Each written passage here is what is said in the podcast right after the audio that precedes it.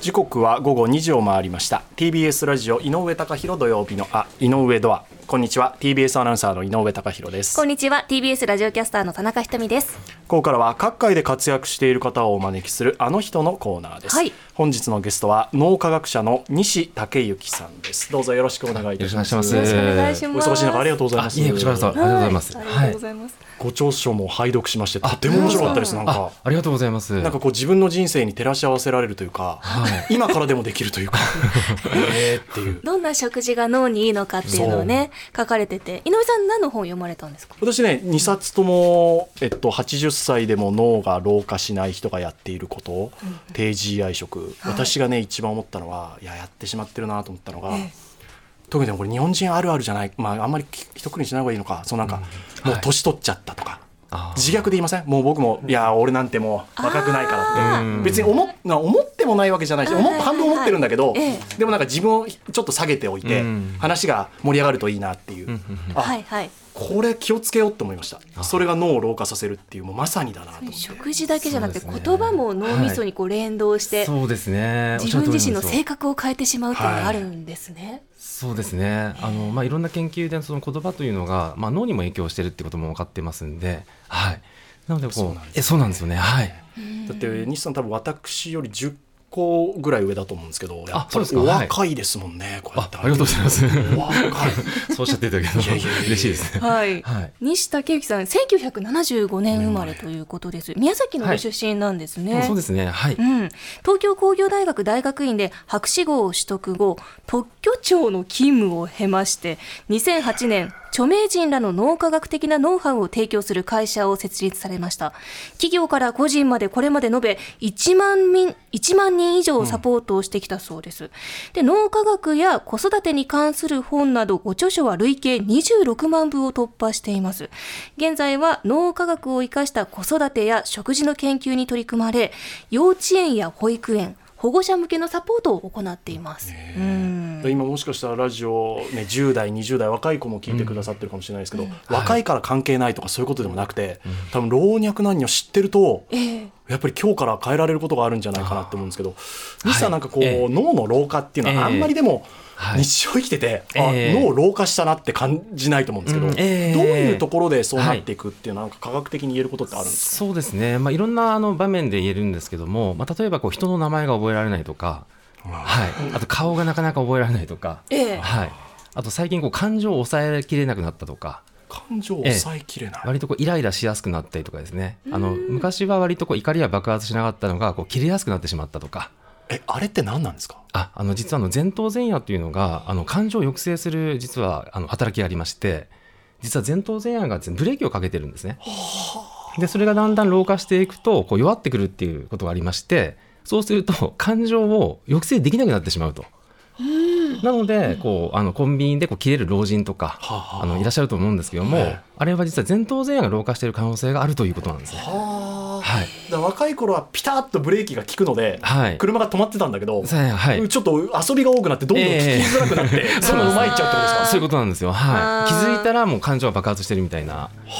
方も老化の一部なんですね。前は頭い、前野鍛えればブレーキ機能は戻るんですか、あ、その通りなんですよ。あ戻るんはでいすか。はい、そうです。はい。えどどどうやるんえですか、えあのまあ、いろんな方法がありまして、はいあのまあ、例えばこう、まあ、自分がこうあの生活している時にこうルールを作るっていうこともまず一つはありまして、はい、なのであの、まあ、自分がこう、まあ、やりたいことがあった時に、まあ、例えば、えーこれをやったら例えばこれをやるとかそのすぐやるというわけじゃなくてはあのなんか、えーまあ、手間をかけてやるとかですね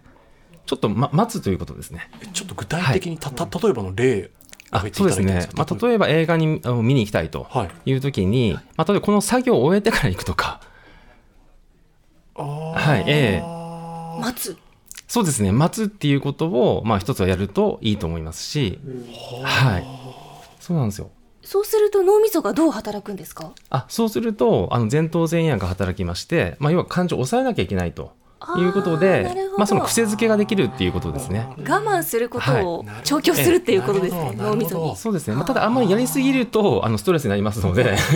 まあそこはあのほどほどに、あの程よくしていただくのは大事なんですけども何でも何かんでもこう思うがままに欲のまま行くんじゃなくて、はいちょっと映画行きたいって欲が強くなってもあ仕事のこの一つ終わらせてから行こうかっていうこのぐっと我慢ちょっとした我慢っていうことですかそうですねあの、理解まあ大丈夫ですかそれあまりやりすぎるとよくないんですけどあもー難しいなあの例えばその、まあ、老化あ例えば自分の感情が抑えきれなくなったとはいうあの傾向がある方ははあそういうことをやっていただけるといいっていうことなんであ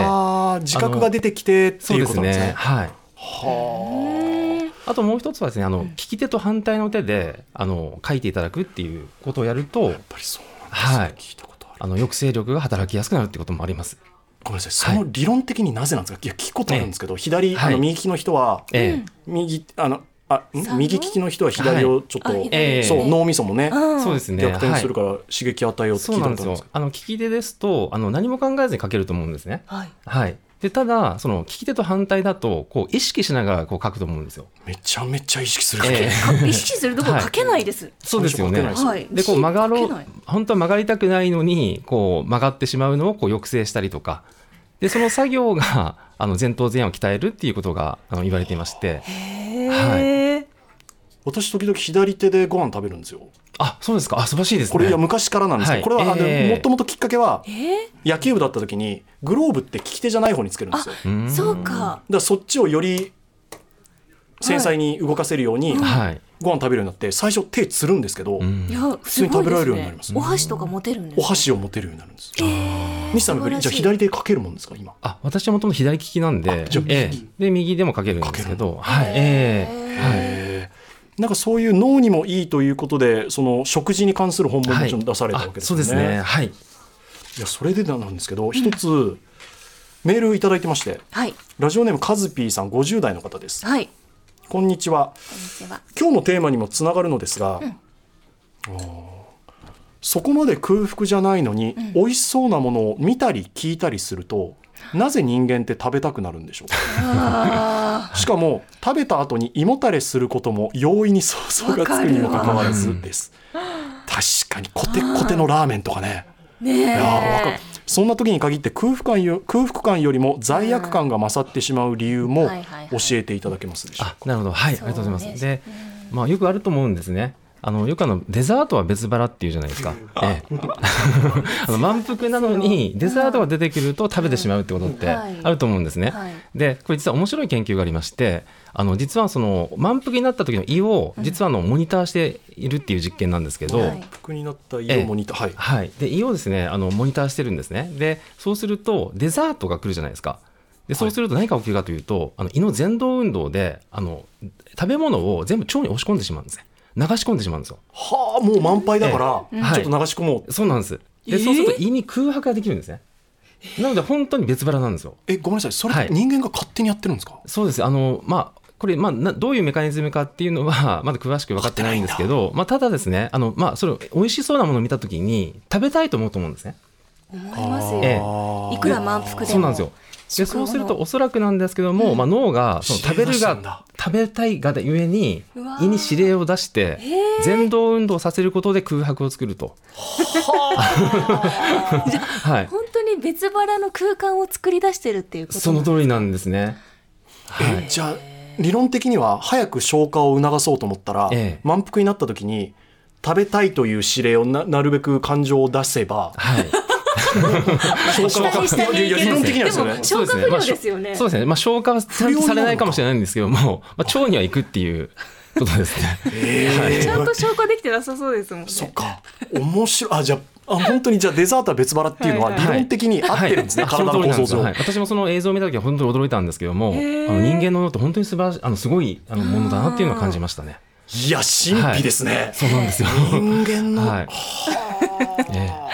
なるほどいやなんか脳からの指令は出てるんだろうなと思ったんですけど、はいええ満腹だけどそこに押し込んでるんだと思ってたんですあ、なるほど、はい。はいそうですよスねイーツは別腹っていうええうんそうなんですうんよ。あとまあビュッフェとか行かれてもそうだと思うんですけど、あのビュッフェも結構あの必要以上に食べてしまうじゃないですか。欲張っちゃうんですよね、ええ必要以上にあ何なんとでし取ょうねりたいんですよ、で、多うん分通常とは絶対食べれない量食べてると思うんですねわ。かる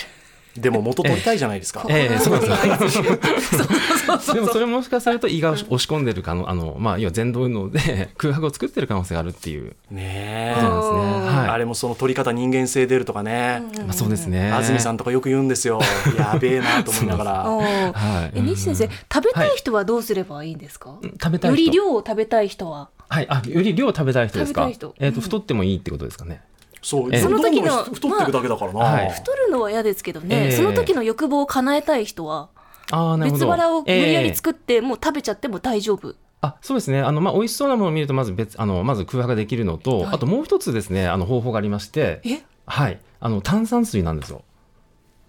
炭炭酸酸水水ってお腹膨らむんじゃない、そうなんですパンパンにであのこれ面白いのがその胃をモニターしますとあの食事が入ってる時にあの炭酸を入れるんですね。食事が入って、ええはい食事が入ってる時に炭酸は入れいま、すで要は食事をしながら炭酸水を飲むと、はい実はまた胃が前動運動を起こしま して刺激されるんだそうなんですで流流すんですよ腸に。でそうすると空白がまたできますんで、ええなので炭酸水と一緒に食事を取った方が食事量が増えるっていう傾向があるんですね。そうなんですか,、なんか空腹時は炭酸水を飲むと、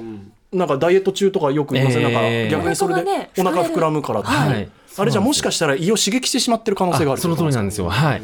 なのでよくビールを飲まれる方っていうのは結構たくさん食べてしまう傾向があるんですけども、ビールはあれは、えあの胃が酔っ払ってるんじゃないんですかあそうですね、胃が酔っ払っているというよりは、まあ、炭酸による刺激による可能性が高いってい刺激う。なんだはい。ことです内ね臓。ってはい。え酔っ払ってるんじゃないの 酔っ払ってるからなんか感じず ラーメンとかも食べちゃうんだと思ってました、ええああそうかビールパラって言いますよねビールパラいビまーすルパラビールパラいますよあれはやっぱビールと一緒に食事が進んじゃうからい太っちゃうっていうことなんですかね、そうです。あの要は刺激によってあの食べ過ぎてしまうっていうのはそういう傾向にあるっていうことですね。まあ先生先生、はい。え一つあのよく聞くんですけど、えはい。空腹感を抱くと、うん。えー若返りホルモンがあ出るみたいなええある程度空腹を感じた方が、うんうんうんあの身体的に若返るっええていうのをよく聞くんですけど、はいそれは合ってるんですかあそうです、ねあの、まあ、お腹がすくと、まあ、サーチュイン遺伝子といって、あの若返り遺伝子っていうのがあるんですけども、まあ、それが活性化することが分かってまして、ええ、じゃああながちそうですへねえ、まあ、ただあの空腹しあの状態が続きすぎますと、うんまあ、脳に逆に栄養がいかなくなってしまいますので。そうそうそうですね、ええそうですねな行んき過ぎるですそうよなのでですね集中力とか記憶力がまあ落ちてしまいやすくなるっていうこともあったりします。へえ、いやあとはどういうものを食べると、うんうんそうなんですそうラジオネーム脳にいいはのか赤塚サーカスさんからもいただいてます、うんこんにちは西さんに質問です脳科学的に記憶の定着にを良くする食べ物や生活習慣などいい方法があれば教えてください、はいということなんですけどそうですね。ええ、あのまあ記憶に関わるものっていうのはあのまあいろんな要素が入ってますので、あのこれだけを取りなさいってことではないんですけども、ただあのまあ記憶力にいいとされているものとしてはまず亜鉛っていうのがあったりするんですね。あええはい、ええ、亜鉛って何から取れるんですか亜鉛はまあ牡蠣だったりとか、あのあ牡蠣ってあの海の牡蠣ですね。はいはいええ魚 貝貝類の海のはミいルク、だったりとか、まあそういったものにまあ大量含まれてるんですけども。うんほうれん草とか入ってるんですか亜鉛って入ってある入ってます、ね、入ってますはいええ入ってますでまあ、結構何年も入ってるかもしれないんですあがあーの、まあ、記憶を中枢となっている、まあ、海馬っていう場所がありまして海馬ええ聞いたことあるまあ、そこに結構割と亜鉛っていうのが重要だって言われてるんですね、うーんなので亜鉛が不足しますと、まあ、記憶力の、まあ、低下につながる可能性がありますんでっていうのがまず一つと、はいあともう一つがですねあの記憶力ってあのリラックスっていう状態が大事なんですね。はい、そうなんですあの結構試験勉強一生懸命しても忘れることってあると思うんですよ。はいはい、はでそれはもう短期記憶でまあ一時的に覚えてるんですけどいも、はい短期記憶はい実はあのなんかこう遊んでる時とか好きなものってなんかこう何も考えなくても覚えてませんかね趣味とかね趣味とか確かに野球のこととか別にあーねそうかあの勉強しようって思わないですもんねそうなんですよ好きことなんかアそうでイ,、すねアイドルの名前とか確かに キャラクターとかあ別ーにレストランの名前とか覚えようと思ってなくても勝手に覚えてると思うんですよ。確かに単語帳とか作ってないですそうもなんんね、ですよ。はい。 なのでこうリラックスっていうのが大事になるんですけども。でも勉強は嫌いです、そうですよ。なるほど あ、そうなんですね。意外ですね。嫌 いですえ え、で、まあ、そういった意味であのリラックスのあの生み出すために一つ大事なことがありまして、これがあの場所を変えるっていうことが一つあるんですよ。はい。で実場所そうなんです。えで実はこれあのミシガン大学の研究であの場所を変えて、えー記憶をさせるグループと同じ場所でずっと記憶してもらうグループって分けたんですね。でその結果なんと50%も記憶力が違ったんですね。はい。 50%あ上がるんですよ上がるんですか場所を変えた方がどこに行けばいいんですか、カフ ェ今からそうですカねフェとなかんでこうしえ図書館とか、うん、なのでこうどこで学もいい生さんだったらそうですねカフェだったりとえかえこう気分転換であちこち行くとなんかこうリラリフレッシュすることってありませんかねはいそうですよね、あの時う実は記憶力と集中力まで上がってるってことなんですね例えばなんですけど、ええそうなんです机で勉強するところから、はい布団に行っての移動もいいんですかそのなんか寝る前の方が、記憶が定着するとか言うじゃないですか、はい寝ながらはいはいええええええ はいそそういうのはダメあ、そういうのも OK です。部屋をは変えいる。あ、いや、あの、そうなんですよ。あの、 そうです。あの、リモートの時とかはずっと同じ部屋っていうのはあるんですけど、例えばその角度を変えるだけでもいいんですね。角度、ええ、机の例え向きとかばね机の位置を、はい例えばその1センチずらすだけでも、あの脳、脳の認知っていうのは変わりますんで、えーはい繊細ですねそうです。たったそれだけでも部屋そうです。あと部屋の模様替えをしてもいいんですね。はい。い えなんか勉強やる前に机の上片付けたくなるじゃんあ 記憶を定着させるために模様替えで一日もう終わりそうーそれ模様替えしだすと「スラムダンクとかを一から読み出すんですよね。こんなのあったわーと思ってうわ懐かしいみたでいそっな。ちの記憶が定着しますからそう そうそう 今の記憶が、そうですね。えはいまあ、そこは考えものですけーいやでもど面白いな場所変えるのがいいんですねちょっとでいいんですもんねちょっとでで職場でもちょっと変えてみるとあ、かそうですね。はい。だかはら結構あの、まあ、フリースペースとかその、ね、場所が決まってないところってあると思うんですけどああもあれは非常にこう効率的にはいいんですよね作業効率的には。はいそう西先生はどういったところではいお仕事されてるんですか、あ私はですねあの、まあ、オフィスが、まあ、2つありますんで、まあ、その2つをこう行き来したりとか、ええまあ、あとはその、まあ、カフェですよね、はいまあ、スタバだったりとか、まあ、そういったところに、まあ、行くともう気分が変わるんですね。はい、へあと部屋を変えるっていうこともよくやります。あ部屋のを執筆をするときはこの部屋とか、あーはいははい、で例えば研究とか分析をするときはこの部屋とか、はい、あの気分によって変えるんですね。はいでもなんかさっきの50%成果が変わるっていうデータを出されるとえねえよりこうしなんか迫ってきますはい、だから勉強する前に牡蠣をまず食べて食べて ね模様替えして、で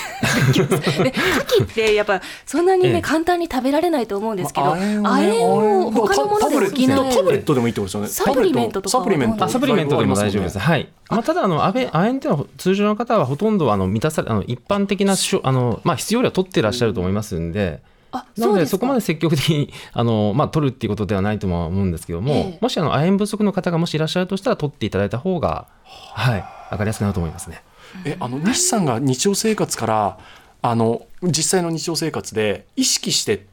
食べてるもの口にしてるもの、もしあれば教えていただけますか気になりあそうですねあの、まあ、いろいろあるんですけども、あの結構私重宝してるのが高カカオチョコレートなんですよ。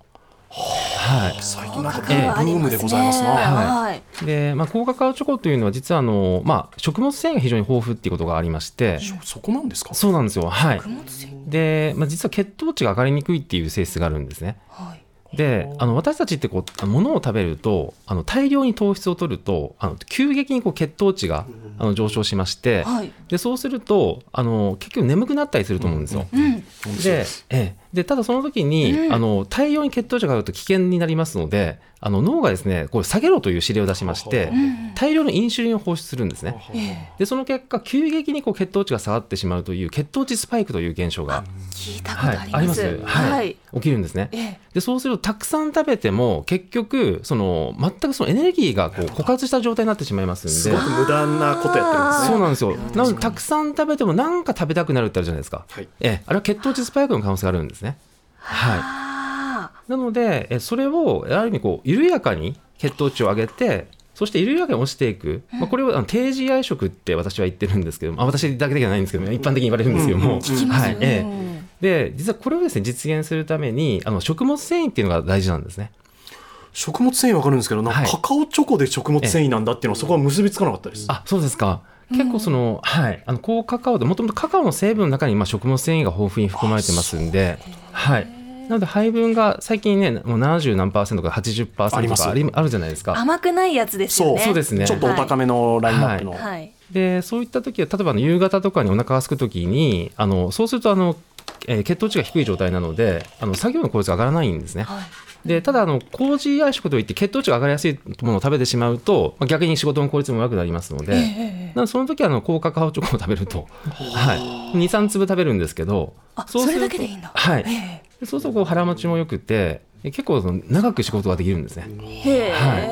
え、でよく執筆の時でもよくそういう高価格補聴というのはよく取ってますね。じゃあタイミングとしては間食ってことですね。あそうのですね間間食間でなんとなくちょっと空腹感を抱いてきたらはい2、3粒食べてあげる。そうですねあー特にお昼ご飯と夕食の間っていうのが結構長いと思うんですね。あの朝ごはんとお昼ご飯よりもそうかそうかそうか確かに確かおに確かに昼から夕食の方が長いので,、はいはえいえ。でそこでこう一生懸命こう食事を取らずに頑張る人っているんですけども確かあの結構空回りしてしまうことがあったりしまして、はい、でその時補給するっていうことをやるといいんですね。に私まさに平日は夕方のテレビの番組やってるんですよ、はいうんええですそようねすると、はいオンエア前にあんまり僕食べたくないんですよ仕事前にうやんっぱりええ脳の働きが悪くなるので、あーなるほどでもなんとなく血糖値上げたいし、うんその空腹は嫌なので、だからそうするとオンエア前に何食べるかっていつも迷うそのあーなるほど昼はお弁当をはい、がっつり食べますうんで夜もがっつり食べるんですけどその空いた時間だから高カカオってそういでうのすがね一番いいわけですねはい、非常におすすめですね。はいまあ、あとはあの大豆を含んだあのお菓子という意味では、まあ、羊羹とか、羊羹、ええはい、羊羹アートですよね羊羹食べるアーティスト多い、あアスリート多いです ね。あそうなんですね。あしか合ってなかった。アーティスト。アスリート。ええそうですね。はい、あの非常食とかにもあはい腹持ちがいいから、ねあそうですね入ってたりしますよね、ええ最近そうですね。羊羹ってでも、はい結構高めのイメージがある血糖値上がりそうですけど、あ、そうでもないんですよ。実は。意外だはい。ええ、まあちょっとそうです甘か甘すぎるとまあもちろん血糖値上がるんですけどうんはいも、その甘すぎない羊羹ってあると思うんですね。はい。ええ。あで実際これ、そうなんですよでこれ面白いあの研究がありましてあの実際5時半にその羊羹を食べるっていう実験なんですね。え え、ー夕方の はい5時半に羊羹を食べるとで食べない人たちもいるんですよ。でその後に7時に夕食を食べるっていう実験をするんですね。はいでそうすると夕食を食べると GI ああ血糖値が上がる上がるんですけども、はいはいなぜか羊羹を食べたグループは血糖値が上がりづらくなりまして同じ量食べても。同じようえなんですーよ。はい不思議で食後に羊羹を食べると血糖値上がるんですね。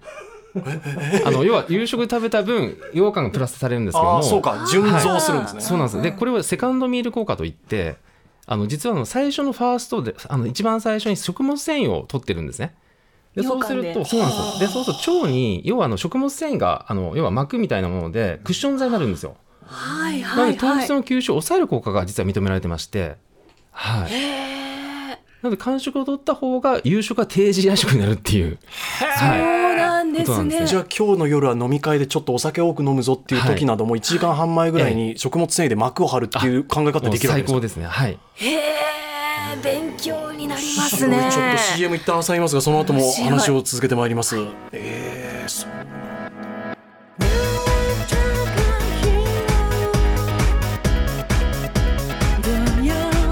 今日のゲストは脳科学者の西武之さんです。もうやはり CM 中もね話が尽きないというか面白い これはどうなんですかどうなんですか 質問攻めにしておりましたが私の勝負飯ご褒美飯というテーマでメッセージいただいておりますありがとうございますはいありがとうございます今度はですねラジオネームポンちゃんさんです、30代の女性です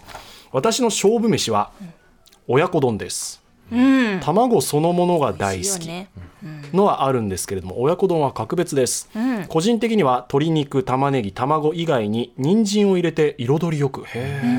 ー栄養よく完全食だと思っています、高校受験の日のお弁当も母親に頼んで親子丼にしてもらいました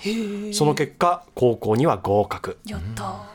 卵半熟で玉ねぎも加熱で甘くなるので親子丼は最高です確かに確かに、親子丼はねこれはこの勝負飯ご褒美飯という観点では何か言えることってあるんですかあ例えばそうですねあの、まあ、ご飯だけを食べると、まあ、すぐに血糖値が上がってしまうんですけども確かにえただあのタンパク質を一緒に取っていただくと実はあの GI というか血糖値が下がりやすくなるんですね。はい、それはなぜなんでございあましょうこれもあの実はあのセカンドミール効果であの最初にこう卵とかそのタンパク質が入っているとやっぱ糖質の吸収をあのきあの、えー小腸で抑えてくれるっていう効果があります。はい、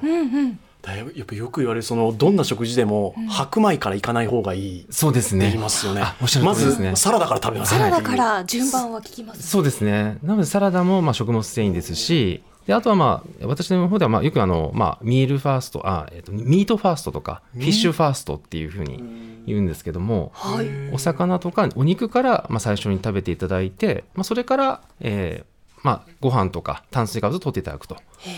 なのでお鍋とかは最高なんですね。なるほどええ、締めのご飯っていう意味で、そうかはい。順番としては合ってるんだ。だからとにかく炭水化物をもう最後にしまし最後のにしましょうっていう考え方そうですいいんね。ですかええはああれはどうですか白米と玄米とか今、あそうですブーねムであの、まあ、個人差もあるとは思うんですけども、ただの茶色いものの方が植物繊維が含まれているっていうのがありますんで、あの玄米の方が GI が低いんですね。はい、色で見分けられるんですそうね。ですな茶ので食色。パンよりもライ麦パンとか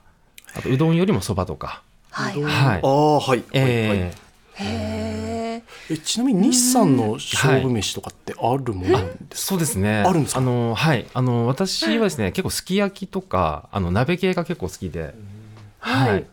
で味しいですよねそうなんですよあのそういったお肉とかあの実は肉類とかタンパク質にはあのセロトニンというこうリラックスのホルモンを作るあのトリプトファンというのが豊富に入ってるんですねはい。でそれを食べると実はセロトニンが分泌されやすくなりますのであのリラックスしやすくなるんですよはいうんうんそれは肉全お肉全般にあるんですか、その鶏肉、は牛肉豚肉そうですね、はい、基本的にまあタンパク質というものには多く含まれているものになりますんで、はい、なのでお魚とか、えーお肉とか、はい、あと大豆類ですね、はい、大豆の良さっていうのはうん何なんでしょう、あ大豆はですね食物繊維がプラスアルファで含まれてますんやっでぱ、り食物繊維あはーい、かなり良いですね。はいなんか話を伺ってるともう縦軸は食物繊維 ですねなんかそうですね食物繊維そうはですね結構、はいあのまあ、腸の環境にもいいですし、はい、第二の脳でしたっけそうですねねおっしゃる通りなんですよね。おはいえーじゃあ続いてラジオネームランニング日和さんです。私の勝負飯は豚汁です。あ、お肉入ってます、ね。いいじゃないですか豚でもいいですか？あ大丈夫ですよ、はいえー野豚菜でもたもくさん入る牛でもいいんだ、そうですえねえはい趣味でマラソンをしているんですが、初めて走ったハーフマラソンの前に豚汁を食べたら思ったよりタイムが良かったからですあーなるほどそれから大会の前の夕飯夕夕飯は、えー豚汁を食べるようになりました来週も長野でフルマラソンを走る予定なので豚汁をインスタインスタントですが食べる予定ですうんえ走る前のご飯も気になるんですけど走る前に豚汁ってはい大丈夫ですかそうですね。あ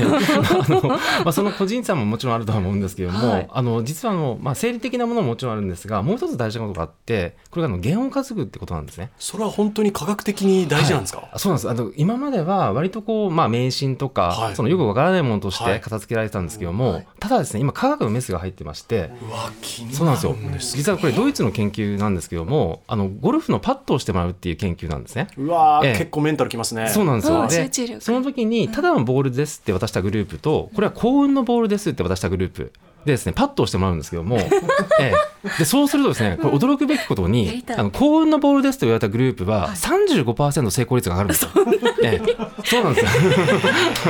これ でも同じボールなんですよ。でもなんか人間って可愛いですね、思い込みって大事 なんだそうそう。なので、あの、思い込みによって、実は脳がですね、本当にそうだと思うと、パフォーマンスを上げてしまうってことなんですね。すごいははいいなんで、病は気からってよく言うんですけども、まさにそれも同じだったりするんですね。それで言うと、えっと、今日はいい日だとかでもいいってことですあよね。そういうおっしゃる通りですね。はい。自分のま気あ持ちがそんな思えないけどね。言ってみたけど。言ってみたけど。え、でもそれでごめんなさい。えっと、その幸運のボールっていうのはなんとなくわかるんです。わ、はいかるんですけど、そのええ芸を担ぐっていうのは、例えば、はい右足からスタジオに入るとか、あそういうことですそうですね。ねあの右かはらい靴下を履くとか、そうですね。はい。そういうのもいいん芸そう担でぎですすね。かあの、そうです。あの、それで成功されたっていう体験があるといいんですよ、ね。成功体験があればいいなそうなんです。あーなんで、昔あの、ラグビーの五郎丸さんとかも、こうね、はいショートすると必ずこういうポーズをしてたと思うんですけども、まあ、あれも実はルーティンなんですが、あれも実はあの、えー成功した時にあれをやってると、これをやると成功するような気がするっていうことなんですね。なるほどね失敗した時はにいじゃああえて、。失敗した時にやらない方がいいと思いますよ。はい。はい一回オンエア良かったなと思う時のトランクスを履き続けたんですけど、 ブリーフを。ブリーフじゃないいいと思います。でも、いやそうするとそればっかりにな ってもうボロボロになることにな ってあれダメだったんですあれどんだけパンチに頼ってるんですかうまくいないんだよなでもいいんだちょっとあそうかへえ面白白いいななうんえちょっと時間まだ大丈夫ですかいころいろれねいいお話あいいちょっあとえじゃあ他にその科学的に今までちょっと迷信じみてたんだけど実はこれ科学的に今解明されつつありますっていうのなんかあったりするんですか解明されつつあります。はい。まあ、いろんなことがあるんですけど、例えばはいなんか、ごあの、興味のあるものってありますかいや今の験担ぎは僕ははいもう今の時代いらないだろって思ってるんですそのこれだけデータ重視で、もうそれに頼ることが逆に験担ぎをしなきゃということにえー意識が持っていかれるので、なるほどマイナス、むしろマイナスじゃないかっあはははははて思ってたんですけど今ええのお話伺って、そうですね例えばそういうことって他にあなるほどああともう一つそういうことで言えばあのまず直感が正しいかどうかっていうのもあるんですね。おはいお、はいまあ、今現代だと割とこう論理とか、ええその思考することが大事だって言われてる時代なんですけども、統計とかあのただですねこれ直感の研究が実はあるんですよ。はい、で実はこれがですね勝負のあの将棋の棋士の方の研究から分かってきたんですけども、はい実はあのプロの将棋の棋士とアマチュアではですねあの脳の使い方が違うってことが分かってまして、で実はあのアマチュアの方は考えて手を出すらしいですね。そうですよね、はい手を考えてうんですねうんうんでも、あのまあ、プロの棋士の中では最初になんか手が出てくる方がいらっしゃるんですよ。最考える最初よりにも考先える前に体がでそれを検証するのに時間かかるって方もいらっしゃるんですよ。ああれ考えてんの検証してるんですっかていうか場合もあるんですねいつもじゃないと思うんですけどもすごいな。でその時にどこが発火してるかっていうことを調べた研究がありまして、でそうするとその私たちのその大脳基底核と呼ばれるその原子脳にあのある部分なんですけどもそこが発火することが分かってきてるんですね。すみません発火っていうのはあ、えっと、活性化するってことですね。活性化はい、ええで、そこの部分というのが、実は私たちの運動を司る部分になりまして、例えばこうボールをこう投げると、大体どこに落ちるかって分かりません。あえうんーうんうん。感覚で。ですよね。でも子供は分からないんですよ。経験ないです経験ないから。はいで、その運動の記憶を、えー保存している場所がこの大脳基底核っていうところなんですね。で、そこがなぜか、その将棋の棋士が手を思いついた時に発火するんですよ。不思議。はい。うん。なので、その大脳基底核に直感を司る部分があるんではないかっていうことが今言われてまして、あ今まで直感を司る部分がどこかすら分かってなかったんですそうですね、はい、それがここの可能性があるってことが分かり始めたその通りですね、はい、で今の話を伺ってると直感というよりも深層心理では経験でその一点を打ってるってことになりますよね今のその通話だりですとね、はい、そうなんです。で、まあ、要はですね、例えばあの怪しいなって思う人っているじゃないで すか。あの、言葉、言葉なるほどは。ちょっとうさんくさいな。ええなんかすごく言葉綺麗で美しい のに、なんか怪しいなって思う人っていません。いい ますこますよね。のままだな騙されるんじゃないかなとではすよはいね。で、結構それが当たってることってありません。あ経験なんだそうなんです。で、これは子供がわからないんですよ。あでー今だからついてっちゃうしその通りなんです。なので膨大なデータベースの中から実は瞬時に判断するのがこの大脳基底核って言われてまして、ーはい、それがこう直感を生み出しているというふうに今考えられてるんですね。だからむしろ直感という言葉が合ってないのかもしれないですね、うん日本語が。ああなるほど。はい。なんかか勘っえて言ってるけど実はそれはただただじ自分たちの蓄積によるデそうですねータなだけでそうですねはいそれを語彙転換できあてないだけーでおっしゃる通りです。はい。ひならのめきで AI と同じでもうデータベースなんですね。はい。いやちょっとお時間ですと言われても今とっても面白いあーす面白 いじゃあそれがもうちょっと研究が進んでいけば本当にここが勘を司るところかもしれない、はいあそそううですすねるともう一歩先でこれが勘で何なのかデータなんだっていうのが全部分かってあおっしゃる通りだと思います。はい。る、またお越しいただけますか あとごめんなさいあの告知などごめんなさいそうだ忘れてた最後ごめんなさいお願いしますえっとえーっと脳科学者目線からの頭が良くなる食事を学ぶことができる日産の受験フードマイスター養成講座プレミアムこういうのをやってらっしゃるとあそうですね。はい。受講者を募集中ですお子さんの年齢に合わせた受験風土と試験当日に最高のパフォーマンスを発揮できる仕組みをだかあー知りたい。らこれも理論的にある程度データで構築されるということですかそうですねあの、まあ、今回の低 GI 食だったりとか、まあ、とにかくその、まあ、子どものあの受験とかにはあの実は脳の、まあ、栄養っていうのはすごく大事なんですね。はいその思いであの作らせていただいたというか、まあ、私がやってるわけじゃないんですけども、まあ、教会がやりましてやっているってことですねはいええねいやあの詳しくは受験フードマイスターでぜひ検索してみてください、はい今日は脳科学者の西武之さん話を伺いました本当にどうもありがとうございましたありがとうございましたありがとうございました TBS ラディオ